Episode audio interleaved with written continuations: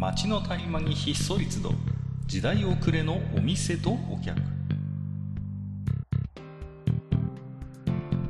タバコ取り出し足を止めても聞こえてくるのはざれ言ばかり。煙の先に何かあるのか空っぽなのか。ようこそマッチ横丁へ。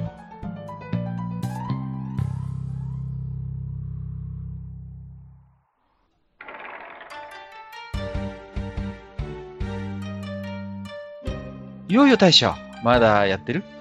ああ、かかいらっしゃい。ちょうどよかったよ。もうだいぶさね、こう、やっぱしもう、ちょっと涼しいっていうか、もう寒くなってきちゃったから、もうね、なんか、人の熱がないと、この店はもう寒くていやいやいやいやいや、そんな、そんな寂しいこと言わないでください。この店はあれですか、あの、GoTo イートの対象になってるの？ここは。大丈夫？なってないです。なってないの？はい、なってない。ないか。あのー、もう、あの、うちは GoTo、GoTo、むしろ GoTo やめてくださいっていうタイプの。not GoTo、not GoTo 対象店ですか？まあ。そうそうそう。あ、あのーまあ、もう、ね。決められたお客さんしか、あの、はいはい、受け付けないんで、もう、そういうね、あの、そういうところで安全性を図っていこうというところ。安全性をね、いや、素晴らしい取り組みだなとは思いますけど、それはそれでね。はい、まあ、なんですか。ね、最近も本当に秋も深まってきてね。はい。いや、いろいろ。んとなんかこう、台風がね、大きいのが来てから以降が、だいぶこう、一気にこうね、夏が、あの、過ぎ去っていった。いやちょうどいい季節が短いなと思ってね。うん、ようやく暑いのが終わったと思ったら、急に寒くなるっていう、この、ね、そうそうそう。ちょっとね、体調とか崩す人がね、増えないから心配ですよね、うん、本当にね。ねいや、どうなるんだかって感じですけど。ね、ええまあまあ、とは言っても、あれですよ。あの、まあね、せっかく学科もこうやってね、あの、そんなさなか来ていただいたんで、今日のメニューはね、あの、メニュー。えっとね、辛口と、激辛と、えっとね、ギャラクシーがある。どれがいい？なんか、前もあったぞ。前もあったな、ギャラクシー。なんだ？あのね、まあ、多分ね、あの、想像するに、こう、ネタの、その、辛さの話だと思うんですけど、まあね、ちょっとギャラクシーはね、本当にこう、気力体力ともに余裕のあるときに、あのー、聞かないと多分ね、対応しきれない気がするんだ。なんで、そうです今日はね、間取って激辛でいこうじゃないですか、今日は、ね、なるほど、激辛でいきますか。わかりました。はいはい、いやね、あの、かかね、最近僕は思うんですよ。最近思ううん。最近こう、まあね、あの、外でね、食事することとか、まあね、そういったものが結構減ってはいるけど、うん、まあ、まだね、外でそういったことができてた時からずっと思ってたんだけどね、私はね。あの、うん、最近なんていうのかな、いわゆるこう、言葉、まあね、普段使ってるようなこう言葉っていうものがね、だいぶ昔、一昔まで様変わりしてきてるなって僕は思う。ああ、それはね、よく言われますよね。うん、こう。そうなんです。ね。はい。うんうん。でね、僕がね、あの、基本的にあの、突っ込み、一言突っ込みたいのは、あの、よくね、あの、まあ、飲み屋とかね、あの、で、たまにちらっと小耳に入ってきてた、あの、まあ、あの、若いお兄ちゃんとかね、あの、まあ、女の子とか飲んでる時にね、俺はドイツだからっていうのをね、聞くたんびにね、あの、笑いをこらえてたんですよね、私。ね、ああ、俺ド S だから。まあ、よくね、あのー、そうそう飲み屋さんの席で S だ M だって話はまあ出ますけれどもね。あのー、ね、もう非常になんて言うんですかね。まあ今日はね、あの、すいません。あの、多分ね、あの、下ネタダメな人は多分この回多分絶対受けないと思うけど。大丈夫。マッチ横丁のリスナーさんはその辺鍛えられているから大丈夫ですよ。なるほど、なるほど、大丈夫、大丈夫。うん、あのね、思うわけですよ。だってさ、カッカ、それ、その言葉を聞いてそいつがド S だと思いますか？あのー S とか M って話は、まあ、随分、その、普及してきたなっていう感じはするんですよね。その、結構、私なんかこの、エロの仕事が長いもんですから、はいはい、なんとなくこうね、昔から触れてはいるんですけど、割とやっぱり、うん、その、SM って今まあ、アルファベット一文字にしてるから、随分マイルドにはなりましたけど、それこそ、えーサディストとかマゾヒズムとか、サディズムみたいな、ああいう言葉だった頃っていうのは、結構やっぱシャレにならないレベルの性的思考みたいなイメージがあったんですよ。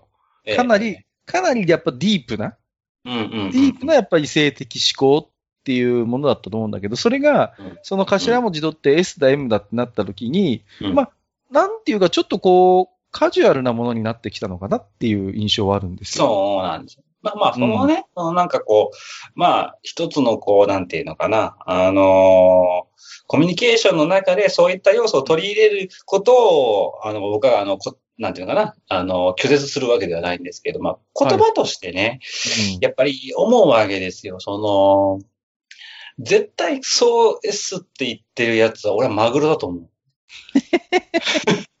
マグロ。マグロってのは、その、いわゆるそっちの方の意味のマグロっていうことですね。そうですあの、あの、大間とか岬とかそういう方の意味じゃなくてね。はい。そうです、そうです。そうです。いわゆるあの、主に、ね、ベッドの上での振る舞い的な意味で。そうですね。あの、本とか黒とか、あの、メバチとかそういうことじゃないですか。そっちじゃなくてね。はいはいはい、はい。うん、なるほどね。ああのー、うん。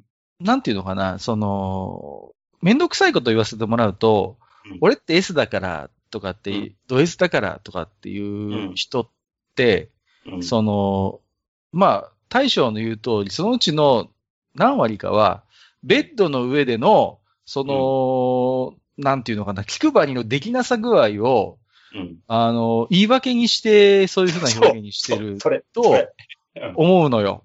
ね。それ。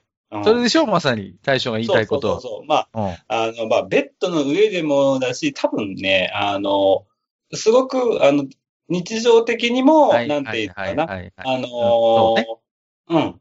あの、異性の、こう、気配りが、結局、できなかったり、それをめんどくさがってしないことの方便として、俺は S だとか、放置プレイだなんて言ってね、うん、あの、やるわけですよ。でも、僕も対象同意見なの、そこは。あのね、はいはい、はっきり言って、そんなこと言ってる奴らの中で結構な割合で、そもそもそういう気配りができてない奴の、本当にただの言い訳として言ってる場合は結構あると思う。ああ、だから、だと思いますよ。で、なんていうのかな、あの、まあ、あの、本物のね、まあ私、あの、ちょっとね、あの、夜の街とかでね、ちょっとあの、まあね、ここちょっと、ね、まあ、昔から大将のことを知ってる人はよくご存知だと思う。えー結構大将、このね、S と M うるさいんですよ、この。そうです、僕うるさいんです うるさいんですよね。僕も知ってます。そうそう。そうそう。でね、やっぱしね、あの、僕もあの、夜の街とかでね、ちょっとあの、はいはい、まあ、ね、あの、まあ、いたというよりも、まあね、そういったところでね、はいはいはいあの、関わってた時期が、まあ、あの、若い時にあって、で、その時にね、やっぱし思うのは、あの、なんていうのかな。本物の S の人ってね、うん、あの、パッと見ね、そんな雰囲気ゼロなんだよね。本物はね。はいはい。なんてうん、そうね。あの、まあ、え、このおじさんがっていうようなレベルなんだよね、本当に。いかにも平凡な、ね、そんな特殊な性癖を持ち合わせてないような、そんなおじさんが実はっていうことが多いんだよね。そうそう結構多くて、で、しかもね、あの、やっぱりね、すごくね、細細かいっていうと嫌なこう印象にとらわれがちなのかもしれ嫌な、嫌なね、意味でこう、囚われがちだけど、すごくね、あの、なんていうのかな。まあ、気配りはもちろんだし、あの、なんですかね。まあ、うん。まあ、練習とかも多分やってるね。すごくね。あのー、あそこなんですよ、大将。だから、うん、S とか M、SM プレイっていうのは実はすごい、うん、あのー、うん、知的な遊びというか、思考であって、その、S っていうのは、あの、相手がこんなことをしたらこうなるだろうな、こういうことをしたらこう思うだろうなっていう、うん、そういうすごい計算とか想像とかの上に初めて成り立つ概念なんだよね。そうなんです、ね、それが単に相手への気の配り方を知らないとか、相手への想像力が、うん、まあ、はっきり言って足りないことの方便として S っていうのは、それは全然 S でも何でもなくてね。そうそうそうそう。究極のある一種、思いやりなんですよ。その、いや、そうなんです。S っていうのは。うんうん、そうそうそうそう。あまあ、言ってしまう本当にまあ、究極の思いやりでもあるし、まあ、ある種もう、尊大なまでに相手のその、まあ、言ってしまえばその相手の子はまあ、あの変態なわけですよ。大抵の場合。うんうん、まあそうですね。その、うん、その変態性をこう受け入れるっていう、ある意味こう尊大さがないとダメなわけですよね。S の人っていうのはね。だからその高度な SM プレイっていうのは、すごいこう、なんていうのかな、お互いのそういうこう、思いみたいなものが、すごいこう、きちんと根っこの部分では確固たるものが繋がっててね。その上でそれをあえて外すっていう、うん、あの、ついこの前もツイッターでちょっと話題になってましたけど、はい、結局型破りっていうのはそういうことなんですよ。型をしっかり学んだ人が、あえてそれを破ることは型破りであって、そもそもその型をしっかり学んでない人間が、生きがって、そんな型なんていいよって言って取っ払うと、それははっきり言って型なしでしかないと。いや、そうなんですよ。本当にね、うん、うん、なんかこう、なんていうのかな。あの 前ね、あのちょっとね、あのまあ、これは、だいぶ昔にね、あの、聞いた、その夜の街でね、聞いた話だけど、まあ、ある、えっと、まあ、そういうね、そういうこう、アブノーマルなお店に勤めてるお姉さんがね。はいはい。で、あの、なんか、あの、プライベートのパーティーに行ったらしいんですけどね。で、まあ、そこではこう、まあ、一応、周りの人とかはある程度知ってるみたいなんですけど、で、ね、そこでこう、まあなんか、数名知らない人がいたみたいで、そのうちの一人がね、あのまあ、その子のことを、まあ、そういうやつだって言って、あの、ちょっとね、あなんかこう SM プレイっぽいのをこうしたらしいんプレイ、プレイっていうのがあるのかなこうちょっとしたこう、あのー、なんていうのかなこう、叩くようなね、まあそういったこう、はいはいはい、まあいわゆるこう、SM で言ったらポッとイメージするようなこととかをね、なんか急にパーンとその子にやっちゃったみたいなんですよ。なるほど、ね。なんかね。うん。うん、そしたらもうあ、当たり前ですけど、そんなの誰でもガチ切れるわけで。当たり前だよね。時と場所もわきまえずね。そうなんですよ。だから、こう、そういうね、やっぱ話とかを結構ね、聞くと、あの、やっぱし、そうね、あの、巷の、でね、こう飲み屋とかで、こうね、なんかキャッキャしながらこう言ってる時の、あの、何あ俺、ド S だもんね、みたいな感じで言う、あの、セリフに、どうしても僕は笑いをこう、こらえてしまわずにはいられないですね。大将はそのある意味 S と M の本質に触れてきた人間ですから、はいはい、はい、そのね、大将の気持ちはよくわかるし、僕もそう思う。だから、結局ね、その、うん、まあ、さっき S と M っていうアルファベット一文字になって、カジュアルになっちゃったっていう話をしましたけど、うん。うんうん、まあ、その、それはそれとしてもあってもいいと思うんだ。その、日頃の何気ない会話、キャラ付けみたいなところで、S だから M だからっていうのはいいんだけど、それだけじゃないぞっ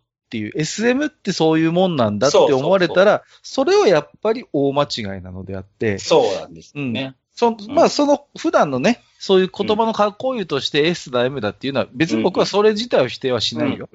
だけど、いや、でも、それだけが SM の全てではもちろんないくて、もともとはやっぱりその、もう一つ、こう、高度な、やっぱりこう、大人の遊びとしての SM。まあ、さらに強いて言うなら、その本当にこう、命を奪う、奪われるの世界の、こう、ものすごくこう、なんていうのかな、こう、旗から見れば綺麗に映るんだけれども、当の本人たちにしてみれば、ものすごく真剣な愛の形もある。愛するがゆえに SM プレイの果てに殺してしまった、殺されてしまったって話もいくらでも、あ、転がってるんだけど、それ、もしかしたら、当人たちは後悔していなくて、本当にその愛の一つの姿の慣れの果てとしてそういう形がある。そそれで一つの究極の SM が完成しているっていうことも、僕はあると思うんだ。その彼らの世界、彼女らの世界の中で。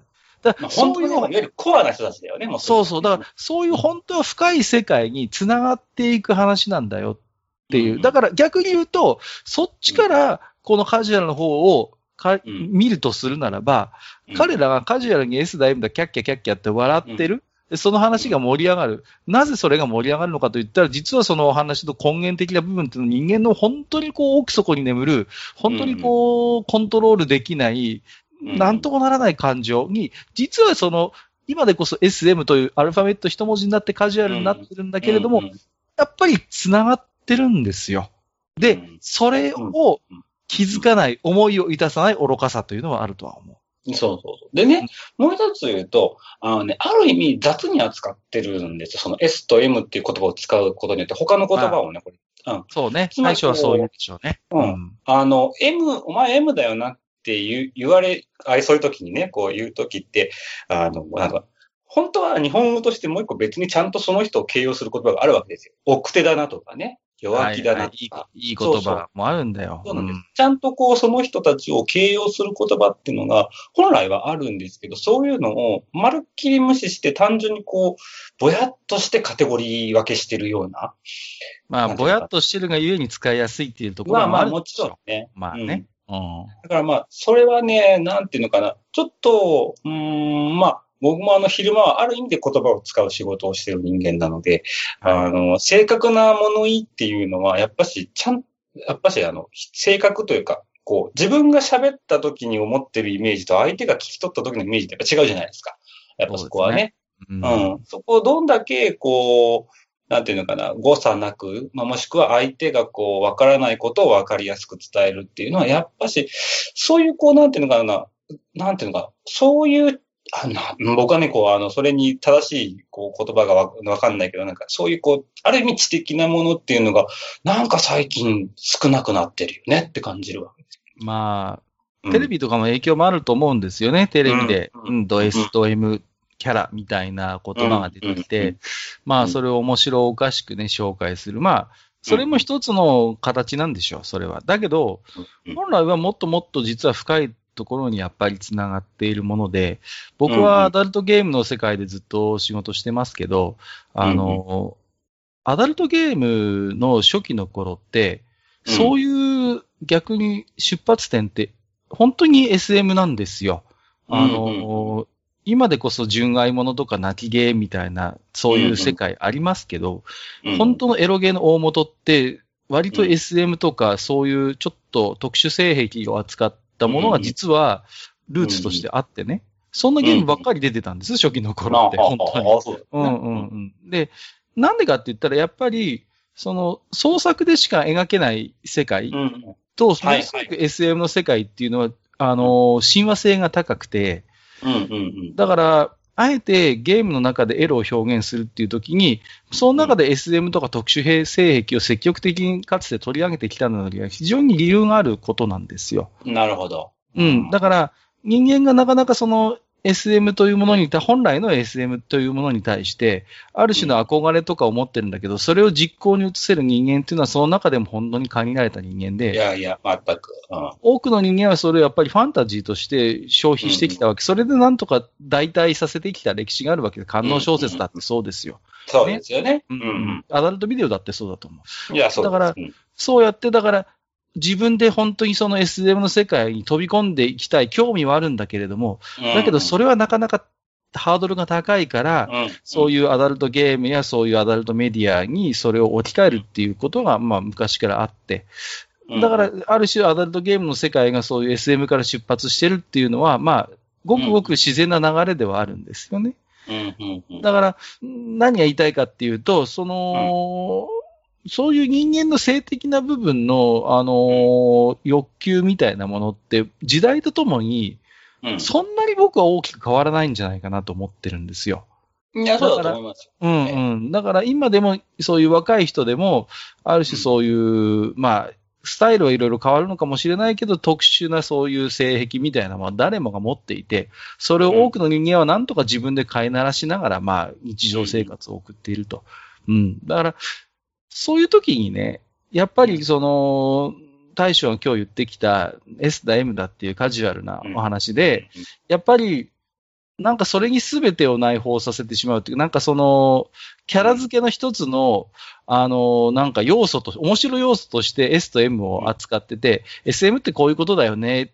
で、完結しちゃってるとすんならば、すごいそれは、まあ、言い方が悪いかもしれないけど、もったいないと思うし、そうですね。そこの先入観っていうか、もう少し取り払って、もう少し深い S の世界、うん、M の世界みたいなものにやっぱり踏み込める人間には、うん。なんかちょっといい世界が待ってるかもしれない。そうですね。まあ、ただやっぱりね、なんていうのかな、あの、まあ、僕はね、やっぱ思うんですけど、まあ、ある種、こう、まあ、こう、もう若い人たちは知らないけど、ブルーセラも近いものがあったと思うんですよ。あの、ね、ある意味こう、ファンタジーをこう、そう、うん、そうそうそうそうそう。で、だからその、うん。やっぱその幻想にどう近づいていくのかっていうところを、やっぱし、まあ、なんていうのかな、その、SM の、本当の SM の人たちっていうのはそこを、まあ、やっぱし、まあ、どうにか具現化しようと、本人たちなりにこう、努力してきた結果なわけですよね、ある意味ね。やっぱり。うん、だから、うん、実践者としての SM プレイっていうのは、うん、最初にも言いましたけど、ものすごく知的なやっぱり遊びであって、うん、相手に対するやっぱりその配慮だったり、心配り、気配りの、やっぱり究極の形なんですよ。だから、大将が笑いたくなる気持ちの多分、その大元っていうのは、本来 S と M っていうのはそういうものすごく知的で、高度な愛の形なのに、うん、それをね、本当に居酒屋のちょっとしたこう、うん、ね、まあ、キャラ付けっていうか、小ネタトークとして S だ M だって語っていることは多分大将が見ればやっぱり、ちゃんちゃらおかしいことなんだと思う。いや、まあ、そうです。し、やっぱりね、なんていうのかな、こう、まあね、言葉って時代によって変わって、扱いにしても、まあ中身にしても形にしても変わっていくものではあるとは思うけど、なんていうのかな、根本的にやっぱさっきも言った通りね、その言葉をこう正しくこう相手に伝えるとか、気持ちを伝えるとか以上に、こう、あの、なんかね、こう、すごくこう、合理、言葉になんかね、こう、最近はね、合理性とかなんか、大雑把とかそういったね、なんかね、あやふやなものが、いろんなものがなんかね、最近の喋り言葉っていうのはとても多くなってきてるなっていうのは本当感じるわけですよね。年寄り臭いことを言わせてもらえば、うん、やっぱりね、語彙が少なくなってきてるんですよ。その言葉を知らないの、うん、その若い方があまり。うん、で、もっと自分の気持ちを表すのに適当な言葉がいくつもあるのに、残念で、残念なことなんです。それを知らないがゆえに、単純化された数少ない語彙の中で一番近い言葉を選ぶんです。で、うん、S にしろ M にしろ多分そうなんだと思う。もっと自分のドロドロした感情とか複雑な感情表現に適した言葉はあるはずなんだ。今日大将が途中で言ってたけど。だけど、それを言葉を知らないがゆえに、一番近い便利な言葉に頼らざるを得ないっていう要素もあるのよね。うん。で、それはすごいもったいないことで、うん。やっぱね、語彙力はね、教養に直結するんだと思う。いや、そうなんですよ。うん。うん。だってもう。だからそこなんだよね。うん。だから多分ね、あの、俺ド S だからって言っちゃう人は、あの、うん、SM の言葉攻めは絶対できないわけですよ。そういう、あそういうことだよね。うん。うん、まさに大将の言う通りだよ。そういう人は申し訳ないけど、うん、言葉攻めなんていうことはできない。やっぱりね。できない。全くできないと思う。うん、もうあのある意味、言葉攻めってすごく高度なものやからですね。いや、本当にね、そうなんだよね。いかに相手の自尊心をこう、ね、うまいことくすぐり、くじき、こうね、飛逆性を高めるかっていう、実はものすごい高度な、やっぱり、それは、プレイであってね。うん、で、その、その言葉攻めっていうのも、じゃあアダルトビデオでやっている世界が全てかといったら、そうではもちろんそうじゃない。ね。そうじゃないんだよね。その、そうそうあの、あくまで、まあ、自分がいて、まあ自分が仮に S だったとすれば M 乗がいて、その、うん、ね、その、こう、関わりとの中で、その彼女との中で、しか成立しない世界。それこそが言葉攻めの本質であって。本質なんですよ。そうそううん。なぜなら、ね、M 乗にしたって性格はいろいろ、受け止め方もいろいろ、関係性もいろいろ。だから、すべてに当てはまる言葉攻めなんていうのはありえないんだよ。そうなんですよ、ね。彼女のために、そう。ぶつける言葉。まさにオーダーメイドの世界なんです、言葉攻めっていうの。それを、それがどうやって、どうしてできるかっていうと、やっぱりそのパートナーとのやっぱし関係性がしっかりないとそういうのって生まれないんですよ。そのプレイ以外の時間がそれを生むわけですから、結局はね。そうなんですよね。うん。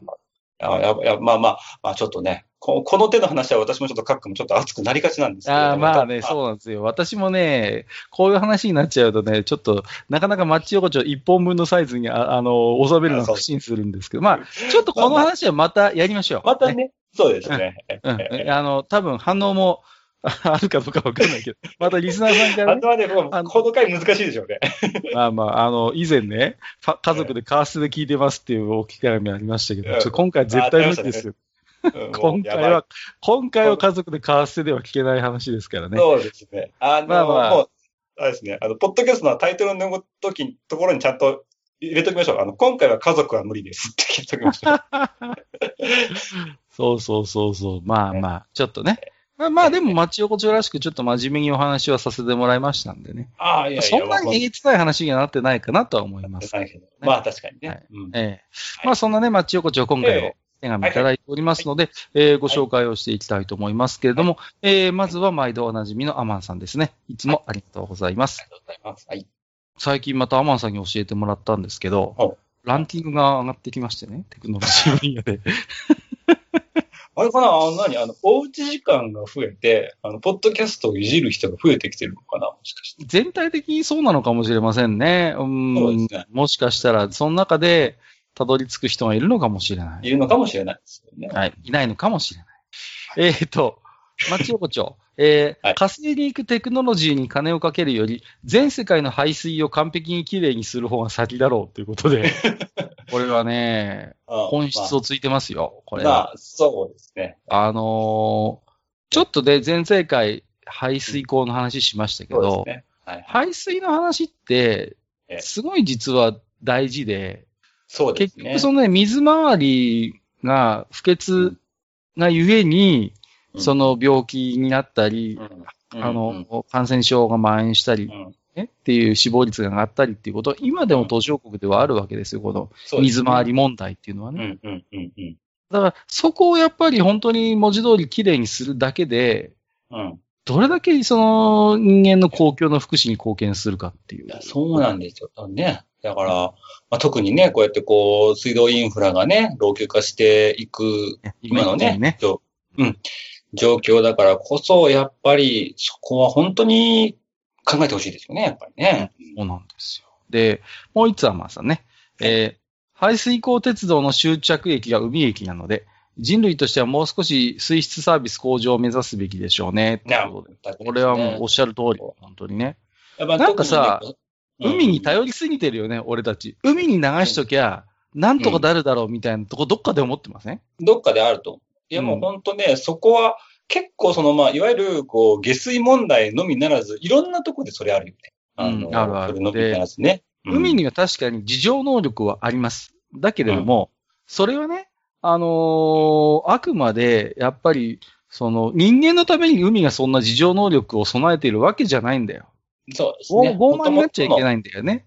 うん。うん、だから、うん、なんか人間ってさ、海にとりあえず流しときゃ、なんとかなるみたいな感じだけど、いや、いろいろんな問題今出てますけどね。もう少しして、ね、いや、結局巡り巡ってまた我々の元の水がやってくるわけだから。そうそう、もうね、あの魚の国ですしね。あ日本なんかはね、本当に。だからさ、ねうん、その、なんか悪い意味で海に頼ってるよなっていう要素はありますよね。ううん。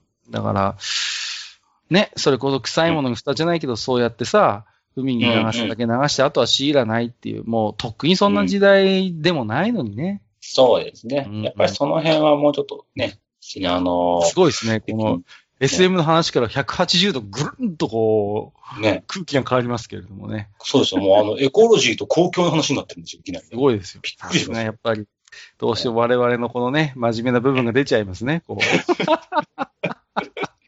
怒られそうなんでこれぐらいにしておきますけれども、はいはい、えー、お次はですね、フレディ・カッシュさんからいただいてますね。はい、題名がね、シュトゥルム・ウント・ドランクと書いてますね。ドイツ人でしょうかね。えー、排水口を進化させるテクノロジーとしては、自分としてはナノテクノロジーの導入を推奨したいですね。つまりですね、排水口及び配管のすべてが人工的に作られた細胞型のナノマシンで構成されておりまして、ひびが入ったりしても勝手に修復してくれたり、ぬめりやカビも自分から攻撃して排除してくれたり、配管の形状も状況に応じて最適なものに変化してくれるんですよ。しかも全特会が必要になった時のためにスペアの配管も生み落としてくれるんです。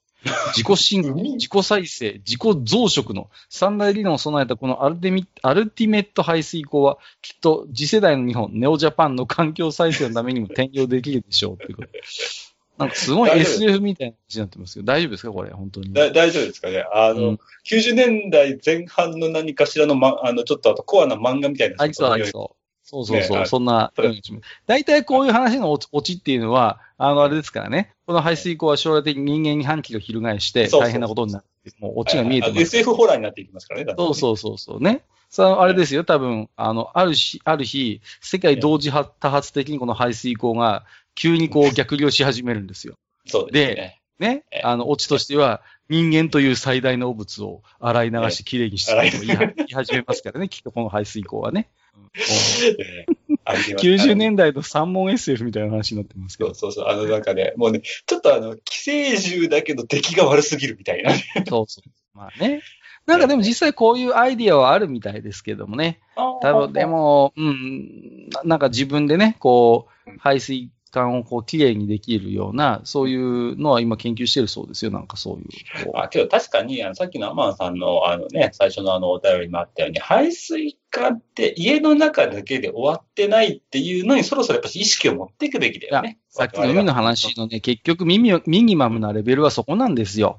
排水管にね、流してしまって、はいおしまいって言ってね、もう油から何からこう、じゃんじゃかじゃんじゃか流してさ、本当にね、環境に悪影響を与えている人がいると思うんだけれども、うん、いや、排水管って巡り巡ってまたそのね、蛇口につながってるんだっていうやっぱ意識をどっかで持ってないとさ。そうですよね。ねうん、何でも排水口に流してさ、臭いものに蓋して、はい、おしまいっていうわけにはいかないねっていうことですよね。うん。うん、はい。えー、吉和さん。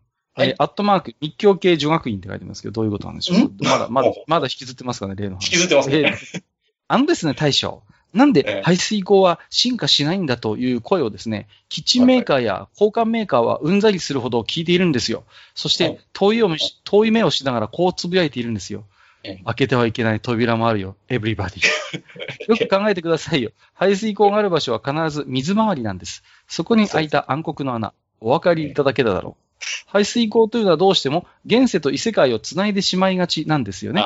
皆さんが見慣れているあの排水口も実は7次元の視点で見ると、あの形状でのみ、えー、機能する缶抜きの効果があるんです。そこを知らずに勝手に設立した中小メーカーが新排水口を開発した結果、ブラックホールに工場ごと飲み込まれたり、逆に向こうから名状しがたいものがやってきて惨劇になったりしてるんです。報道されてないだけで気をつけましょうということで。なるほど。ここにもまた90年代三問 SS が。三問 SS。排水口はそういうものを呼ぶのかもしれませんね。まあ、なんですかね、その、水回りって、まあまあ、そのね、昔から何かがあるっていうのは言うじゃないですか。あの、なんか、日本人独特の感性なのかもしれませんね、これってね。あの、なんかこう、わ、うん、かるわかる。あの、なんていうのかな。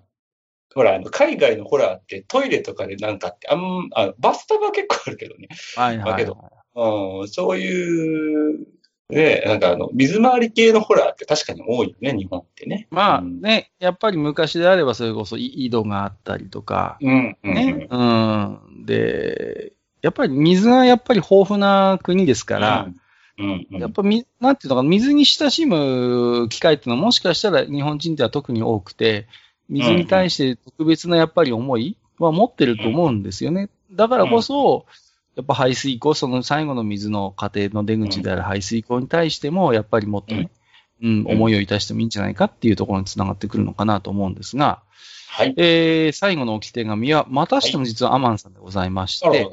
えー、今回はちょっといつもと、えー、毛色が違いましてですね、えー、私の置き手紙を読んでくれた方より、私のツイッターアカウントにご連絡をいただきまして、内容としては、ポッドキャスト番組を始めるということでした。えー、何でも、マッチ横丁の準レギュラーのネズミさんのお知り合いでもあるようです。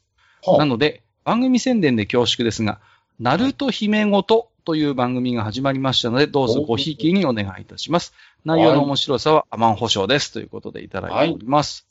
はい。はい、えー、っとね、ポッドキャストのご紹介を今回アマンさんからいただきまして、はい、えー、ナルト姫ごとというね、番組がございまして、はい、僕ちょっとね、聞いてみました。アマンさんから、はいはい、あの、はい、ご紹介いただいたんで、えー、えー、ゲスト会、初のゲスト会に、えっ、ー、と、ネズミさん出てました。なんかね、あれなんで、お仕事関係でご一緒されてる方のようで、あの、女性なんですけどね、パーソナリティの方。はい。はい、基本女性の一人語りで、その、ゲストにネズミさんを呼んで撮った回がなんか、今の時点で2回ぐらいあったのかな。はい。あの、ネズミさんはね、正直者だなと思ったんですけど、はい、あの、我々おっさん二人と話してる時よりテンション高いです。それはね、あの、ちょっと読めた。うん、しょうがないね、これはね。またね、声がね、すごい可愛らしくてね、面白い番組だったんですよ。で、割とね、あの下ネタバッチ恋みたいな感じで、この、ナルト姫さんでしたかね、そういう方がね、女性で、あ結構攻めるなといった番組なので、まあね、あの、私もちょっと面白く聞かせてもらってますので、えーはい、ぜひね、興味を持たれた方は、ちょっとね、今回、まあ、アマンさんからのご紹介で、面白さはアマン保証ということです。これね、アマン保証ってことは永年保証ですからね、言ってみれば。そうそう。永久、はい、永久不滅ポイントですから、ぜひ、はい、えー、聞いていただければなと思っております。はい。はい。ということで今日はね、えー、大将とちょっと SM 談義ということで。そうです。うん、今日は、ちょっと多分この回だけじゃ本当は語り尽くせないことがいっぱいあるんで。まだまだね、あるんです。あの、論点がいっぱいあるんですよ、この話はね。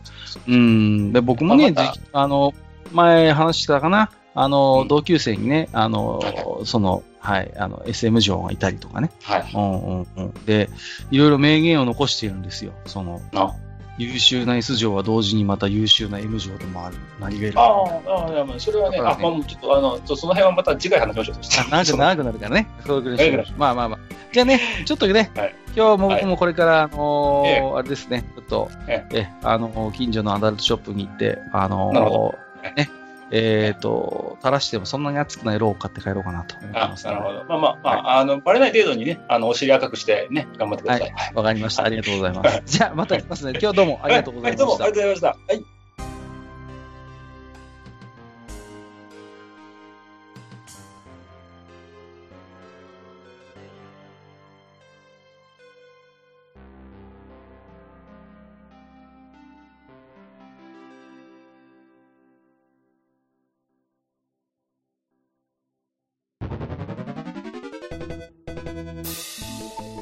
ああ、そう、大将。もう一つだけ。なんで愛想そっかしいね。なんでもこの町横丁、聞き手の方から置き手紙が届くそうじゃないですか。そうそう、不思議な話だ。いやいや別に不思議じゃないんですよ。で、えっ、ー、と、どうすれば届くんですか？あなんでも、ブログのお便り投稿フォームか、直接メールすれば届くんです。うん。えー、ブログに載ってるメールアドレスに直接送ってもいいんだね。えー、何々メールアットマークマッチサイドドットネットか。